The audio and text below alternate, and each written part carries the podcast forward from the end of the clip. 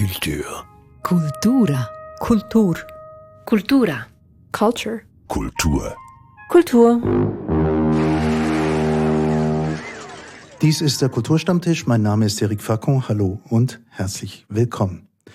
Heute sind wir wie jeden Monat einmal im Kultkino in Basel zu Gast, um über einen Film zu sprechen, der neu herauskommt. Heute war die Vorpremiere des neuen Films mit Nicolas Cage namens Dream Scenario. Der Regisseur heißt Christopher Borgli, ein Mann aus Norwegen.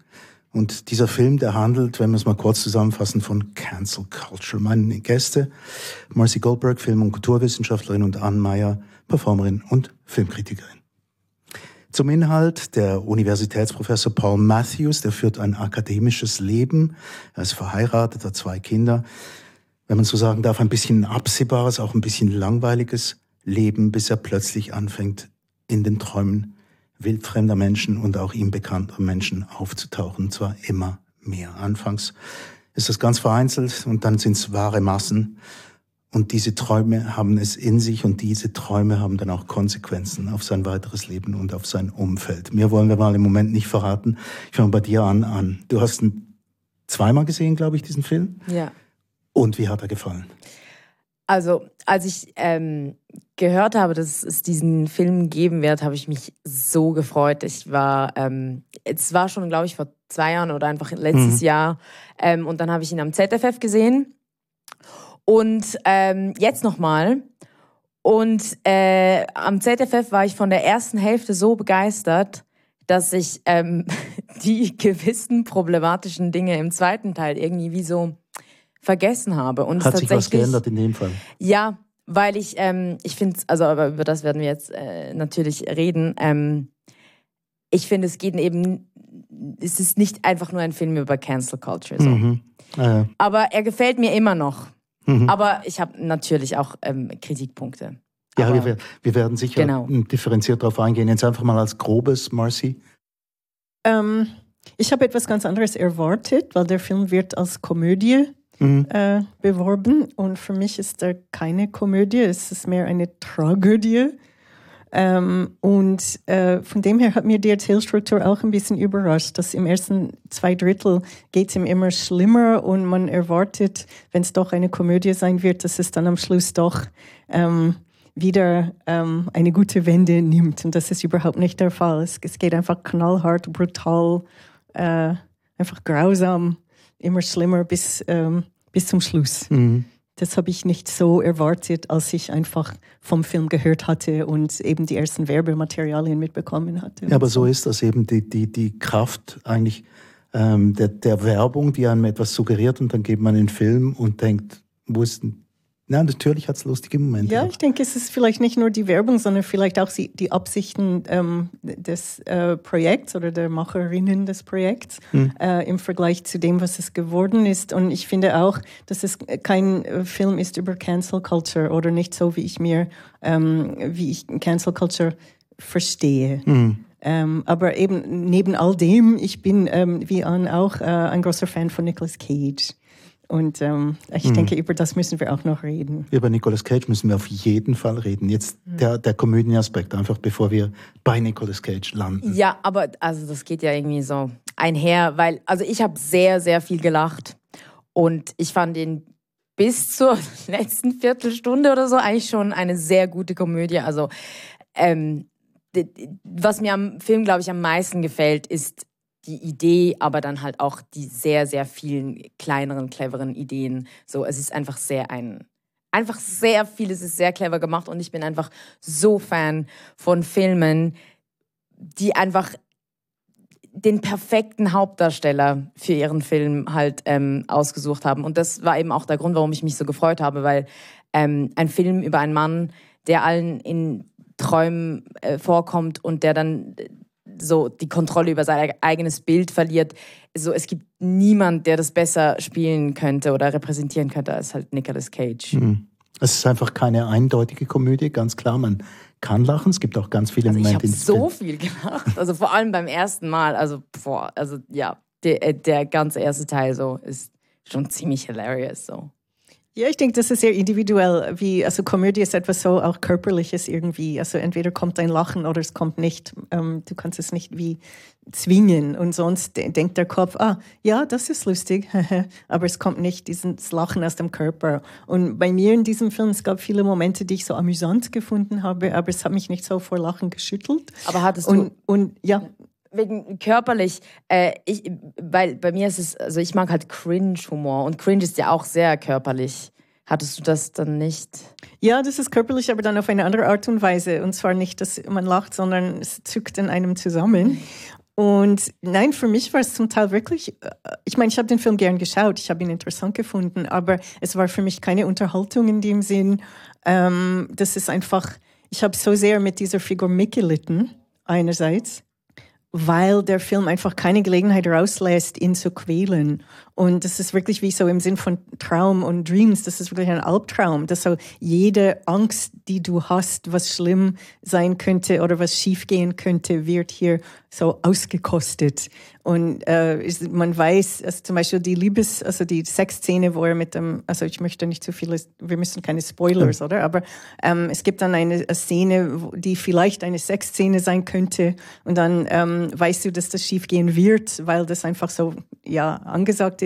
Aber die Art und Weise, wie es schief geht, ist so extrem peinlich und extrem schlimm. Da konnte ich nicht mehr lachen. Ich bin einfach wirklich nur wie zusammengezückt. Und so ist es mir die ganze Zeit gegangen. Aber ich denke, das ist einfach individuell, also wie, wie, wie, ja, wie einzelne Personen äh, auf, auf solche Situationen ähm, reagieren. Scheiße, ich bin super schade. Und was ich vielleicht auch noch, also ich, mich würde interessieren, was du auch lustig gefunden hast, aber einfach nur, um für mich den Bogen zu schließen. Was für mich auch ein bisschen schwierig war, ist ähm, sehr oft, dass es gibt die, ein Genre von Filmen, mit so tollpatschigen, liebenswürdigen Verlierertypen. Und das sind dann vor allem Männer, ähm, die dann, wo alles schief geht und sie machen alles falsch, aber sie sind trotzdem liebenswürdig und am Ende kommt es doch irgendwie immer gut. Und das sind Filme, aber das ist mehr so der Seth Rogen-Typ und nicht unbedingt der Nicolas Cage-Typ. Also das sind Filme wie ähm, Knocked Up oder The 40-Year-Old Virgin oder solche Filme. Ähm, und in diesem Fall konnte ich diese Hauptfigur auch nicht so mögen. Und Rum, ähm, hier ist für mich ein Loser-Typ, der alles falsch macht und dem, also zum Teil ist es ein Unrecht, was ihm passiert, aber zum Teil reagiert er immer falsch. Aber er war mir nicht sympathisch und Rum hat es für mich, ja, also es hat dann diesen Effekt nicht mehr gehabt. Also der liebe Loser, äh, dem man alles Gute gönnt. So, also das hat für mich, das war für mich nicht. Und ich frage mich, ob das auch so absichtlich war oder ob der Film einfach so irgendwie an mir vorbei ging. Lustig, wie, wie, wie anders wir das wahrgenommen haben. Ähm, weil, wenn du mich fragst, was ich eben lustig finde, ist, ähm,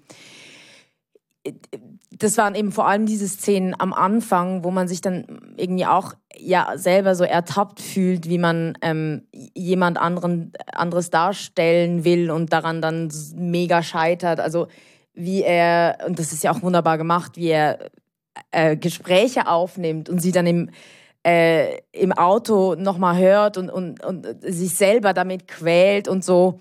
Und das fand ich halt auch sehr sympathisch und ähm, ich mochte ihn sehr. Also ich, ja, ich weiß nicht, ob es, weil es Nicolas, nee, es ist nicht nur, weil es Nicolas Cage ist. Er ist wirklich, hm. ähm, ja, ich habe ihm sogar diese, ja, Sex oder nicht Sex-Szene verziehen. Obwohl das ja der so Moment wäre, wo man dann, ja, okay, er ist ja schon, ähm, ja, trifft nicht nur kluge Entscheidungen und so, aber ja, die ist dann halt einfach so witzig. Ja, ist ja von Anfang an eigentlich ein Tollpatsch, vergisst, oder? Ja. Dieser, dieser Universitätsprofessor, der genauso in einer eigenen Bubble unterwegs ist. Ja, und einfach so was Comedy-Acting angeht, finde ich, ist jetzt einfach, also ist Nicolas Cage hier echt so on point. Und er macht ja, keine weirden Cage-Rage-Sachen oder irgendwie, dass er jetzt hier ähm, deutscher Expressionismus oder keine Ahnung was macht, sondern es sind dann wirklich so gewisse Blicke und ähm, irgendwie, wo er das mit dem Kopfschütteln macht und so. Also irgendwie trotzdem sehr physical, was auch wieder sehr Cage ist, aber auch subtil.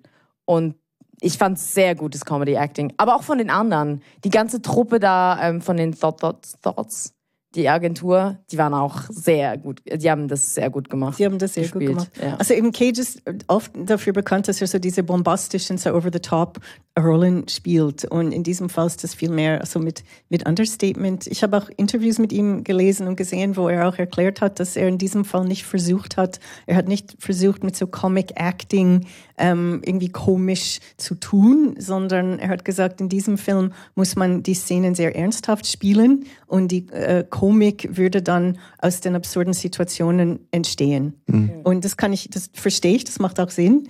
Äh, aber für mich waren die Situationen nicht absurd in einer lustigen Art und Weise, sondern mehr, es hat einfach nur mehr, einfach so wehgetan. Mhm. Und ähm, ja, am Anfang war ich mehr auf seiner Seite, weil der Film beginnt und es geht um ihn und man wünscht ihm alles Gute und so. Aber mit der Zeit, es gab immer mehr so Wendungen in der Geschichte, wo er einfach so immer nur ja, das Falsche macht. Und, ja. äh, und irgendwann hab ich, ähm, hat er einfach meine, meine Sympathie äh, verloren. Aber ist es nicht so ein, ein, bekannter psychologischer Prozess, dass die Leute irgendwann mal zu dem werden, was man ihnen vorwirft, auch wenn es am Anfang irgendwie halt ungerecht ist? Also wenn man, wenn man einem sagt, du klaust immer dauernd Äpfel und er hat das nie gemacht, irgendwann mal klaut er dann einen Apfel. Ja, dieser Punkt ist so ein bisschen zu wenig ausformuliert, finde ich so. Und eben das ist ja auch das, was ich so ein bisschen kritisiere oder warum ich, wie soll ich sagen, eben darüber reden wir vielleicht nochmal, warum eben das für mich jetzt nicht ein Film über Cancel Culture wird. Ich, äh, ich, ich glaube, es ist, it's not that deep mit diesem Film. Mhm. Es ist ein sehr, sehr, ähm, ja, so clever gemachter Film über, ja, über ja eine, denn? Über eben, also diese Idee, dass so auch dieses Spiel mit The Man of, of Your Dreams mhm. und auch dieser sexuelle Aspekt. Also für mich ist es ähm, unter anderem ein Film mehr darüber, ähm, dass wir äh, über, über äh, mehr sein wollen, als wir sind. Mhm. Und wie und über Projektion und dass man dann plötzlich äh, attraktiver ist und so. Das ist ja eben äh, auch die Quelle der Komik mhm. für all diese weirden Sex-Sachen. Also ich muss schon sehr auffällig sein, sagt er doch an einem Moment, oder sehr attraktiv sein, sagt er an einem Moment am Küchentisch mit seinen, äh, am Esstisch mit seinen Töchtern. Ja, muss schon jemand sehr Spezielles sein und man denkt, mm -mm. Ja, genau, genau. Und das, ähm, also es ist irgendwie auch ein bisschen ein Film über, über Narzissmus so. Mhm. Und ähm, äh, Christopher Borgli hat ja auch diesen Film gemacht über, ähm, über äh, der heißt Sick of Myself und da geht es um eine Frau, die, ähm, weil sie eifersüchtig ist auf den Fame ihres Freundes, dann so Pillen nimmt, das ihr Gesicht deformiert und dann bekommt sie mega viel Aufmerksamkeit und Likes.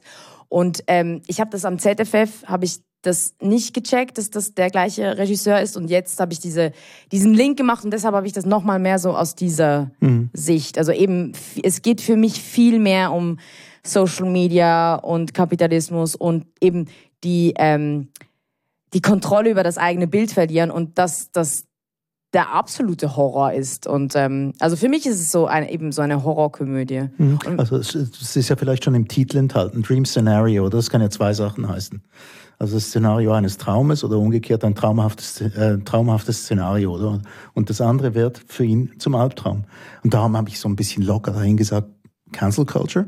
Aber er wird ja quasi irgendwie wie weggedrängt. Also, Dream Scenario umgangssprachlich auf Englisch, das wäre irgendwie so die, die bestmöglichste äh, Ausgangssituation. Genau, genau. So. das tolle, das tolle und, Szenario. Und ich, ich, bin mit an sehr einverstanden, dass es ein Film ist, vor allem über diesen Geltungsdrang. Ähm, oder er möchte cool sein, er möchte berühmt sein, ähm, er möchte ein Buchautor sein, aber er schreibt keine Bücher. Und es ist alles ein bisschen ähm, ja, launisch oder auch kindisch, dass er will mehr vom Leben, aber er hat, also er, er macht den Effort nicht. Er möchte einfach die Sachen haben. Er möchte ein geliebter Vater sein, aber er ist nicht cool mit seinen Kindern. Er möchte ein Buchautor sein, schreibt das Buch nicht und so weiter. Ähm, er möchte ein besseren Liebhaber sein, aber er passt nicht auf, wenn seine Frau ihm sagt, was, wie, er, es schaffen könnte. Ähm, und, und Ruhm Ähm, es ist auch eine, eine Warnung, was die sozialen Medien mit uns auch unfreiwillig machen können, aber das ist für mich längst nicht Cancel Culture okay. äh, in, in dem Sinn. Und ähm, das ist auch, um Nicolas Cage wieder zu zitieren, nicht, dass er nur das äh, definitive Sagen hat über seine Projekte. Wir können sie so lesen, wie wir wollen, aber er hat auch ähm, betont, ähm, äh, ihr habt das auch schon angetönt, Nicolas Cage, es gibt viele Memes von ihm. Also in, äh, in der Internetkultur macht man sich oft über ihn lustig. Und weil es so viele Filme gibt und Szenen in Filme gibt, wo er ausrastet, gibt es so Supercuts, wo Leute YouTube-Videos machen, wo er einfach permanent Cage ausrastet. Das ist Cage, Cage, Cage losing his shit, Cage Rage. Und er hat erzählt in verschiedenen Interviews, wie sehr das ihn verletzt hat als, als diese Bilder ins Netz gekommen sind. So sieht er sich nicht. Er hat es unfair gefunden, gesagt, die haben die Szenen völlig aus dem Kontext gerissen und geschnitten und es gibt in jedem Film eine Dramaturgie, dass es zu dieser Szene führt und jetzt haben die es einfach zusammengeschnitten, dass ich einfach nur wie ein Spinner aussehe und es hat ihn sehr verletzt und aus diesem Gefühl heraus ist er dann an die Rolle ähm, In diesem hingegangen. Film. Mhm. Ja, Das genau. passt ja auch das, ähm, zu dem, was du sagst, dass er sich und auch die Rolle ja sehr ernst nimmt. Aber das führt halt eben auch dazu, dass wir dann darüber lachen können. Mhm. Über dieser ernsthafte ähm, Schmerz. So, ja. Ja, aber darf ich etwas, ähm, weil ich, ähm, also ich bin Hochschuldozentin und mich hat dieses Bild der Uni-Welt auch gestört. Ähm, also einerseits er, aber auch die jungen Menschen. Und um zurückzukommen auf das Cancel Culture, ich finde, dieser Film tut jungen Menschen auch ein Unrecht, weil er suggeriert, dass ähm, Leute, oder die, erstens einmal sind die jungen Leute nicht interessiert, sie langweilen sich in seinen Vorlesungen und ähm, sind einfach wie so ihm feindlich gegenübergestellt und mit der Zeit werden sie dann immer aggressiver und am Schluss boykottieren sie ihn. Und wenn das eine Anspielung sein sollte auf das Leben äh, an der Uni heutzutage, ist das für mich sehr falsch und sehr unfair eigentlich. Und ähm, ich war sehr überrascht, dass ich, ich habe den Regisseur nicht gekannt und ich habe erst nach dem Film äh, über ihn nachgelesen. Ich habe gemeint, es sei das Werk äh, von einem älteren Herrn in der Midlife-Krise, weil er so abschätzig mit jungen Menschen umgeht und so viel Sympathie hat für den Älteren. Und ich war sehr überrascht äh, herauszufinden, dass er jetzt erst 39 Jahre alt ist. Und das Bild hat mich, das Bild hat mich sehr überrascht, weil ich, ich sehe junge Menschen nicht so und ich sehe die Rolle äh, einer vorlesungstragenden Person auch nicht so. Das, ja, das war für mich ein bisschen. Und das Lustige ist, ist, dass die Uni-Szenen unter anderem, der Film ist in Kanada gedreht worden, in Montreal und Toronto, wo ich aufgewachsen bin. Und sie haben zum Teil an der Uni gedreht, wo ich äh, studiert habe. Und ich habe bestimmte Räume auch erkannt. Und das hat für mich auch noch irgendwie, das hat für mich unterstützt, dass irgendwie, nein, so ist es gar nicht. Mhm, aber also langweilige Vorlesungen von langweiligen Professorinnen und Professoren, das kennen wir doch alle, oder? Also ganz so fremd habe ich es nicht gefunden. Ich habe es nicht als Kommentar über eine Generation gelesen, sondern einfach, ich habe mich sofort drin erkannt, dass ich manchmal wirklich irgendwie alles Mögliche gemacht habe, noch nicht zugehört. Also, ja. Ja, was ich bei Christopher Borgli eher ein bisschen schräg fand, weil ich habe versucht herauszufinden, was er dann dazu sagt, ob es ein Film über Cancel Culture ist oder nicht, weil ich finde schon, man kann es irgendwie so lesen, also vor allem eben gewisse, gewisse Punkte da am, am, am Schluss. Und er hat sich irgendwie von so ähm, Professoren ähm, inspirieren lassen, die zu so Podcasts gingen und dann darüber erzählt haben, wie sie eben so gecancelt wurden. Und dann war so seine Interpre also oder seine Idee eben dieses ähm, den wie so halt zu glauben, dass äh, das, wofür sie eben so angeklagt wurde, halt tatsächlich Konstrukte in den äh, Köpfen von StudentInnen waren. Und das finde ich dann schon ziemlich problematisch. Also das, ähm, die Idee, diesen Film so zu machen, des, also da, dass das daher kommt, da, das, ja, weil Ja, Wenn dass man die Leute ohne Grund gecancelt werden. Das Genau, ist ohne Grund. Und das ist eben selten. einfach, äh, da- und da pass, das ist ja eben das, was mit den jungen Leuten an der Uni dann eben so passiert mit dieser Session, mit der Psychologin und so. Ähm, dass sie, äh, ja, die Le jungen Leute werden da ja wirklich, ja, kommen da also überhaupt nicht gut weg und mit all the Trauma und so. Ja. Aber die Social Media, das, was du vorhin gesagt hast, das ist ja ganz klar ein Kommentar auch, was mit den Leuten passieren kann, wenn man, wenn man quasi das halbe Leben dort verbringt auf den Social Media. Also das, was ihm passiert, diesem Paul Matthews, wäre ja ohne, ohne Social Media dann wahrscheinlich nicht passiert. Es ist so lustig, dass er ja so, ähm, das ja eigentlich gar nicht will und dann den Fame aber dann trotzdem cool findet. Ja, und das, findet er super, oder? Genau, und ich finde, um das geht es Moment. ja irgendwie auch. Oder ähm, Hm. das ist auch das, was ich interessant finde. Es ist, es ist nicht eine junge Person, die sowieso irgendwie Erfolg haben will und bekannt werden will, sondern jemand, der das eigentlich überhaupt nicht will, aber dann wie so, ja, verführt ist durch all das. Mhm. Oder nicht auf Aber die Art. Er ich möchte würde- wahrscheinlich. Ich Ja. würde gerne auf diese Frage der Ver- Verantwortung zurückkommen, weil für mich hat das eine relativ klare Erklärung. Also ähm, wenn ich über den Plot nachdenke, am Anfang hält er sich für einen unbedeutenden Menschen. Er hätte gern mehr Aufmerksamkeit und die bekommt er nicht. Und in der Phase geht es in den Träumen immer darum, dass er ignoriert wird oder dass er passiv dasteht und nichts macht. Und das passt zu seinem Selbstbild in dem Moment. Und später wird er wütend, oder? Er wird so rachsüchtig und wütend und erst ähm, frustriert. Und in dieser Phase wird seine Figur in den Träumen dann auch rachsüchtig und äh, gewalttätig. Und ich habe immer gewartet auf einen klassischen dritten Teil der Dramaturgie, wo er das realisiert und versteht und merkt, dass er doch die Macht hätte, diese Träume zu steuern, indem er vielleicht versöhnlich wird oder auf die Leute hingeht oder eine Therapie macht oder irgendwie. Und das hätte den Weg geebnet für ein irgendwie Happy End, ähm, wo alle dann plötzlich irgendwie coole Träume von ihm gehabt hätte oder wo er sich aus den Träumen hätte verabschieden können. Das wäre für mich wie so die logische Fortsetzung dieser Dramaturgie. Aber es kommt stattdessen, und eben jetzt müssen wir ein bisschen aufpassen, weil die Leute hier im Saal haben den ganzen Film gesehen, aber die Leute, die uns zuhören, vielleicht noch nicht. Ähm, aber in, im dritten Teil macht er einfach, er verpasst keine Gelegenheit, irgendwie die Kurve nicht zu kriegen. Ja. Äh, und, und am Schluss ist es wirklich sehr, sehr brutal. Hm. Und, Und darum ist er mir dann am Schluss auch uns unsympathisch, weil ich das, dann das Gefühl bekomme, dass er einfach durch den ganzen Film hindurch einfach immer falsch, immer falsch reagiert hat. Und das könnte sehr interessant sein als Film. Also es gibt sehr wichtige Filme in der Filmgeschichte, wo es einfach from bad to worse, oder? Das ist so eine, äh, eine Kategorie, äh, also wenn man die verschiedenen Kategorien von Geschichtenerzählung oder the structures of stories, also eine Variante ist, ist einfach geht Bach ab vom Anfang bis zum Ende. Es Am ist Anfang auch war es noch, möglich. am Anfang war es noch okay. Aber er das ist schwierig für mich dann, das als Komödie zu verstehen. Ja, und es wird dann halt auch wirklich repetitiv. Also äh, ich fand so eben die erste Stunde, da, da war ich sehr dabei und dann irgendwann, ja, hat man es dann eben gesehen mit dem, dass er halt einfach, ähm, ja, Also ich fuck, finde es fuck, he's fucking up so.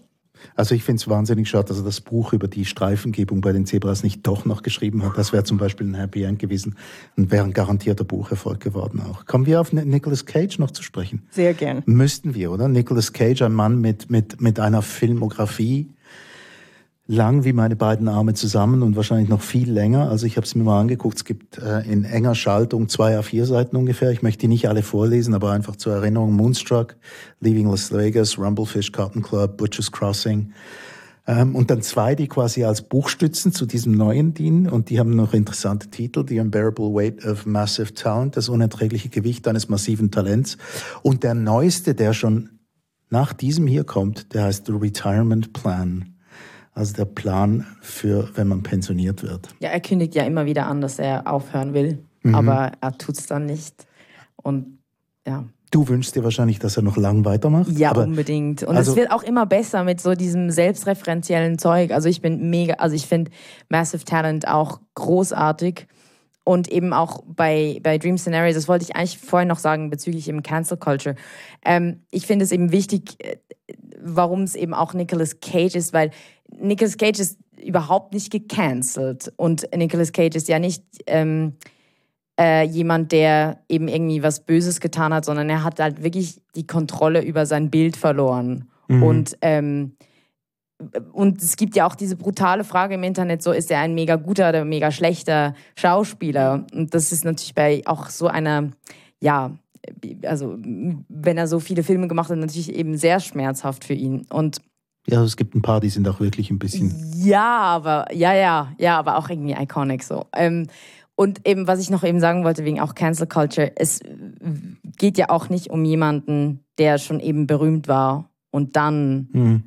also weil das ist für mich Cancel Culture oder das, was man denkt, ist Cancel Culture, mhm. die es ja eigentlich nicht gibt. So. Gut, aber trotzdem jetzt eben, ich muss sagen, unter dieser Menge von Filmen, die ich natürlich nicht alle gesehen habe, du hast ähm, für die Retrospektive jetzt im Xenix einen Artikel geschrieben, hast sicher viel, viel mehr äh, ja, gesehen. Ja, den ganzen Marcy, Dezember habe ich nur Nicolas Cage-Filme geschaut. Es war Marcy vermutlich auch viele, viele mehr, aber mich hat jetzt der Nicolas Cage in dieser Rolle echt überrascht, muss ich sagen. Ähm, ja, aber eigentlich überrascht er immer so in jeder Rolle. Und dann das kann auch gut sein. So, ja, aber es ist irgendwie so perfekt. Er ist wirklich so es gibt einfach so gute Kollaborationen ähm, von Cage und den Coen Brothers zum Beispiel oder David Lynch, obviously, ähm, wenn er einfach so gut in diese Welten reinpasst. Und manchmal passt er überhaupt nicht rein, ist aber trotzdem lustig, weil er dann so schräge Sachen macht. Und hier finde ich es eben auch eine sehr, sehr gute, eben sehr, sehr gute Kollaboration von mhm. Cage und was er mitbringt und wie wir ihn sehen und was wir von ihm erwarten und, und der Story und dem Stil des Regisseurs. Also ich bin nicht ganz so Nicolas Cage-Expertin wie Anne Meyer mit ihrem Text fürs Xenix-Heft und auch und mit ihrem T-Shirt mit Nicolas Cage. Muss man für die Leute zu Hause Kopf sagen. Drauf. Ähm, aber was mich bei ihm so fasziniert unter anderem ist, dass, ich meine, er ist aus meiner Sicht ein sehr attraktiver Mann im richtigen Leben, immer noch. Ähm, aber er hat offenbar sehr gern für seine Filmrollen sich in so irgendwie auch unausstehliche Figuren zu verwandeln oder in unattraktive Menschen und er macht das mit allen möglichen auch äh, prosthetischen Hilfen, aber auch ähm, mit seiner Art zu spielen. Also er hat auch hier seine Stimme verstellt und äh, er macht das sehr oft in Filmen, dass er dann eine weniger vorteilhafte Stimme äh, trainiert für die Rollen, so weinerlich oder irgendwie so eine piepsende Stimme, die überhaupt nichts ist wie seine echte, sehr schöne, also angenehme Stimme. Und ich, ich finde es sehr spannend, dass er, das ist sehr mutig, ähm, dass er diese Rollen annimmt. Es gibt sehr wenig andere Leute in der heutigen Zeit, die so verwandelbar sind und sie, die ihr, ihr Körper so äh, ver, verunstalten äh, für, für die Rollen. Das, das finde ich sehr spannend. Also wenn ich an ihn denke, dann denke ich sehr oft an die Figur, die er in Moonstruck gespielt hat, also der junge, sexy Bruder äh, von, äh, vom Verlobten von Cher. Und äh, ich habe mich eine Zeit lang. Iconic. Ich, ja, ich, ich, ich fand es eine Zeit lang schade, dass er nicht immer diese so romantische Rollen äh, eingenommen hat. Aber ich finde es inzwischen sehr ähm, sehr faszinierend, was, was er alles für, für Rollen gespielt hat. Und eben sehr oft Filme, die eine fantastische Ebene haben, die, wo unrealistische Sachen passieren oder Sachen, das ist nicht alles gleich Science Fiction, aber wo es irgendwie ein Paralleluniversum mit, mit eigenen, eigenen Regeln. Aber es gibt noch einen letzten Punkt, den ich erwähnen möchte in dem Zusammenhang. Ähm, oder Nicolas Cage heißt nicht im richtigen Leben Nicolas Cage, sondern Nicolas Coppola. Er kommt aus der berühmten Coppola-Familie. Äh, sein Onkel ist Francis Ford Coppola, der berühmte Regisseur, und Carmine Coppola, der Komponist, ist der Großvater. Und sein Vater war ein Literaturprofessor. Und ähm, man Gibt's spricht noch die Cousine, von der jetzt gerade Priscilla im, im Kino läuft? Ja, Sofia Coppola ist seine Cousine, genau. Und, und also er kommt aus dem Clan. Und man spricht heutzutage auch in den sozialen Medien oder in den Medien von den sogenannten Nepo-Babys, oder? Das sind Leute, die von der Berühmtheit ihrer Eltern und ihrer ähm, Vorfahren profitieren, um äh, unverdient Karriere zu machen. Und er hat wie den umgekehrten Weg genommen, dass er, ähm, also er hat am Anfang sicher von den Connections des Onkels profitiert, ja, aber er, hat, er wollte nicht als also er hat seinen Namen geändert, damit er nicht sofort als ein Coppola ähm, erkannt äh, wurde und, und wollte wirklich sich selber ähm, beweisen. Und ähm, ja, ich finde es interessant, du schmunzelst, also du siehst das nicht so, oder? Ja, weil, ja, es gibt da so verschiedene Theorien. Ja, klar, er hat seinen Namen geändert, aber er hat natürlich, also so seine ersten paar Filme waren natürlich schon dann auch im Peggy Sue, Sue Got Married und so von Francis Ford Coppola ist und der hat ihm schon dann nochmal einen ziemlichen Push gegeben, so in seiner ähm, Karriere. Aber ich finde es halt eher witzig auch zu wissen, dass die sich nicht so einig waren, anscheinend teilweise. Also in Peggy Sue Got Married, das ist wirklich so ein klassischer Cage-Film, wo man so denkt, dass er eigentlich wie so in, einer an, in einem anderen Film spielt als die anderen. Da gibt es ein paar ähm, ja, da gibt es ein paar Filme, wo man sich dann eben fragt, ist er gut oder mega schlecht, aber er ist halt einfach so, ja, er ist einfach so Cage so. Und in, in Peggy Sue Got Married ähm, spricht der ganz weird und anscheinend hat es äh, Francis Ford Coppola wollte das gar nicht aber er hat es einfach durchgezogen. Also das heißt so eben, der Titel ähm, meines Texts heißt Dedication. Ein Wortspiel mit Dedication und Cage. Und das ist so das, was Cage für mich ausmacht. So, der hängt sich einfach bei allem, was er macht, so rein. Mhm. Und jetzt in, bei Dream Scenario ist es halt so eben, dass er so aus diesem Leid schöpft, dass er halt als super memeable Actor irgendwie halt erlebt hat. So. Aber es ist schon auch cool.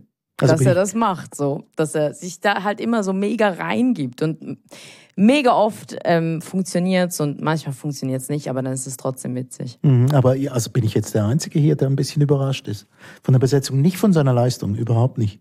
Also ich war einfach überrascht, dass man ihn so inszenieren würde als Universitätsprofessor, bisschen tapsig, äh, verschupft. Ja, aber es ist längst nicht das erste Mal, dass er eine solche Rolle spielt. Ja. Also Adaptation ähm, wäre eine meiner Lieblingsfilme mit ihm. Und äh, in dem Fall spielt er ähm, einen Schriftsteller in der Krise, der viele Probleme hat und der wird dann auch sehr nerdy auch dargestellt. Der ist auch so körperlich nicht so fit und verliert seine Haare und hat eine Krise nach der anderen. Und ich glaube eben, er, er spielt gern auch so Pig ist auch ein Film, wo er ein, bewusst einen sehr unattraktiven Menschen spielt, so ein, ein Obdachloser mit so langen ähm, fettigen Haaren und so weiter. Und er, er, er ähm, hat dann selber viel Sympathie für die Rollen, die er spielt. Und das, das, das spürt man, glaube ich, auch. Ich glaube, es kommt ein bisschen drauf an, wen man fragt, weil es gibt auch mega viele Leute, die Cage so als so Actionstar aus den 90ern kennen. Mhm. Das wäre jetzt ungefähr mein Fall. Genau, aber dann, ich meine, eines seiner ja berühmtesten, also für mich war er so eigentlich so mega so Wild at Heart irgendwie auch. Und ebenso gerade in den letzten, ähm, in den letzten Jahren hat er schon sehr oft bewiesen, dass er eben auch so sehr innerliche und ähm, ruhige Charaktere spielen kann. Und er, was ich einfach wirklich auch so als Schauspielerin mega faszinierend finde, ist halt einfach, dass er so viel, also er spielt ja nicht nur, sondern er spielt auch immer anders. Und mhm. er hat einfach mega viele Techniken, die er beherrscht. Und eben manchmal ein bisschen weniger beherrscht. Aber dann ist es eben auch witzig. Also er hat mehrmals auch Vampirfiguren gespielt. So mhm. Dracula, einmal in um, Kiss, wie heißt es? Kiss Vampire's, Kiss. Vampire's Kiss und auch noch Renfield. Und er hat dann auch in Interviews gesagt, dass er die Inspiration für die Vampirfiguren bei seinem eigenen Vater gesucht hat, was irgendwie auch interessant ist. Also wie geht das bitte, dass der Vater ja, immer wieder aufgestanden ist? Der Vater August Coppola war ein berühmter Literaturprofessor und er hat offenbar eine bestimmte Art zu reden und zu sein. Er ist vielleicht auch ein bisschen narzisstisch angelegt gewesen und der Sohn Sohn hat dann, ähm, also so hat er das erzählt, dass er versucht hat, so ähm, Körpersprache und auch ähm, ähm Intonationen und so von, von seinem Vater übernommen hat. Aber eben ist es auch, er hat auch für bestimmte Rollen hat er mehr so Method Acting gemacht. Als er einen spielsüchtigen Alkoholiker gespielt hat, hat er viel getrunken. Also manchmal hat er sehr wirklich so das Method, also mhm. wo er wirklich in die Rolle eingetaucht ist. Und für andere Rollen war es mehr so expressionistisch, dass er von Gestik und Mimik und Körperhaltung in die Rolle reingekommen ist. Also ich denke, man müsste ihn als, als Schauspieler doch sehr ernst nehmen, obwohl er auch belächelt wird für bestimmte ja, ja, äh, eben. Es ist ja. dann immer so die Frage, ob es dann so, so, zum Film passt, weil bei Moonstruck mit Cher zum Beispiel mhm. ähm, hat er sich von italienischen Opern ähm, inspirieren lassen, weil es geht um eine italienische Familie und so.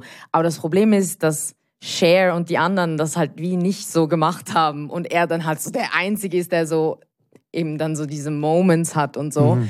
Und eben, aber ich finde so, wie gesagt, ähm, hat zu so vielen guten Filmmomenten äh, oder Momenten in der Filmgeschichte geführt. Und ich finde es eben super, dass er jetzt so Werke macht, die dann eben auch so selbstreferenziell sind. Das ist übrigens eine der Lieblings, also eine meiner Lieblingsfilmszenen aller Zeiten in Moonstruck, wo er dann auf diese überkandidelte Art und Weise die Liebeserklärung macht zu Cher und sie gibt ihm eine Ohrfeige und sagt, snap out of it. Das sehr ist sehr meta. Also ihr zwei scheint euch äh, auf, auf die Frage, ähm, ob jetzt das ein toller Schauspieler ist oder eben nicht so, die offenbar im Netz gestellt wird, habt ihr beide eine recht eindeutige Meinung dazu oder eine recht eindeutige Haltung. Ja, also ähm, eben, ich beantworte sie in diesem Text so, dass es geht für mich eigentlich irgendwie gar nicht so um diese Frage. Also er, er kann auf jeden Fall gut schauspielern. Es ist eben manchmal einfach so ein bisschen die Frage, mit wem er, mit wem er arbeitet und ja. Aber was war denn das mit dieser Masse von Filmen? Also er hat ja hat Schulden. Ah, das kann. Gossip. Ja. ähm, also Nicolas Cage kann nicht so gut mit Geld umgehen. Und er hat sich so Schlösser gekauft und Krokodile und komische so Tiere. Also dort, wo ich ihn gesehen habe, war er im Film und hatte irgendeinen komischen Leguan. Ja, alles so. Ähm, ja, er ist wirklich, ich finde es aber auch mega witzig, so, also auch so Spukhäuser hat er sich gekauft und so. Und es war halt auch so, glaube ich, so, ähm, ja, 2009 und so, wo es dann nicht so gut lief also mit dem in, Wohnen. in der Zeit, von der er hat, also er, gut, er hat einerseits einen extravaganten Lebensstil, er hat gern schöne Anzüge, schöne Autos, ähm, er sammelt exotische Tiere, aber ich denke, Backup ist es erst gegangen, er hat sehr viel eben in Immobilien investiert und in der Zeit des Immobiliencrash hat er einfach sehr viel Geld verloren und er hat, er sagt das selber in den Interviews, er sagt das freiwillig, er musste dann einfach So ganz viele viele Rollen machen, ja. einnehmen, die vielleicht nicht so toll waren, um, um sich wieder aus dieser Krise und seine Schulden zurückzuzahlen, die er dann zurückbezahlt hat, also gemäß Ja, also er musste, eigener ja. Aussage. Ja. Ja, er musste einfach mega viele Filme drehen und deshalb hat er auch sehr viele Scheißfilme gedreht. Und das ähm, finde ich bei Xenix eben auch sehr spannend bei dieser Retrospektive, dass halt in den Nullerjahren, glaube ich, nur ein Film gezeigt wird oder zwei oder so. Wobei ich eben zum Beispiel finde, dass Adaptation äh, eine meiner Meinung nach die beste ähm, Performance ist von seiner Karriere. Aber das ist eben so diese Zeit, wo er in sehr, sehr vielen, viel schlechten Filmen gespielt hat. Und das ist halt schon auch ein bisschen traurig, weil man ihn dann halt so ein bisschen dafür Ja. kannte. Also ich glaube, so in den Zehnerjahren hatte er echt ein schlechtes Image, so, weil er halt wirklich in sehr vielen schlechten so Actionfilmen gespielt hat. Und dann kam Social Media und dann kamen halt all die Memes und ähm, Vampire's Kiss ist so einer der Filme, wo so ganz viele Memes ähm, generiert hat. so das allerberühmteste, wo er so komisch guckt oder eine Kakerlake ist oder so. Ja. Ja. Also ich habe den Auftrag im Frühling eine Vorlesung zu halten über kriselnde Autorpersonen im Film. Das ist Teil einer Reihe über Film und Literatur. Und ich werde auf jeden Fall über Nicolas Cage Figur in Adaptation äh, äh, ein Teil äh, dieser Vorlesung äh, halten. Also ich freue mich auf ähm, weitere Auseinandersetzungen mit seinen spannenderen Figuren und bin auch sehr gespannt, was er, was er noch, was er noch für Filme macht. Mhm. Und eben, man kann ihn erst im Internet sehr präsent auf YouTube. Es gibt ganz viele Talkshow-Interviews mit ihm, wo, ähm, wo der Vergleich dann stattfindet, also wie er sich dann, also wie er angezogen ist und wie er also in echt auch spricht und, und, und, und äh, was er für ein Image hat, so ja, man fragt sich auch dort, außerhalb der Film. also der das, Filme. ich habe zwei oder drei Interviews geguckt und man fragt sich auch dann, wenn er zum Beispiel so auf Hausbesuch geht bei sich zu Hause und eine Journalistin zuerst mal mit einem goldenen Ferrari durch Las Vegas fährt und dann am Schluss den Leguan vorführt, der bei ihm in der Stube wohnt. Ob er nicht auch dort ein Schauspieler ist, irgendwie. Ja, er ist einfach, äh, ja, voll so eine Figur auch. Ich glaube, den kann man, den wird man nie greifen können und das ist aber auch gut so. Hm. Ähm, Dream Scenario wird bei dir in der Vorlesung nicht stattfinden? Ja, jetzt muss ich es mir überlegen, aber er ist eben kein Schauspieler, oder? A writer is somebody who writes. Und Das macht er eben nicht. Okay. Also gut, bis am, Sch- äh, Ja. Okay, Dream Scenario. Christopher Borgley ist der Regisseur, er kommt aus Norwegen. Sein Hauptdarsteller ist Nicolas Cage. Über ihn haben wir viel geredet heute Abend hier im Kultkino in Basel. Herzlichen Dank ähm, für die Teilnahme an diesem Gespräch an Meyer und Marcy Goldberg. Danke. Mein Name ist Erik Fackung.